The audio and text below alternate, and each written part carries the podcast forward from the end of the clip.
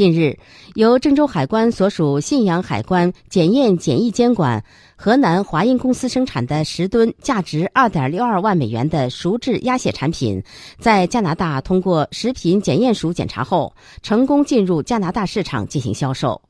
这是我国鸭血产品继成功出口澳大利亚新西兰之后首次出口加拿大对我国鸭血产品开拓北美高端市场起到积极示范作用。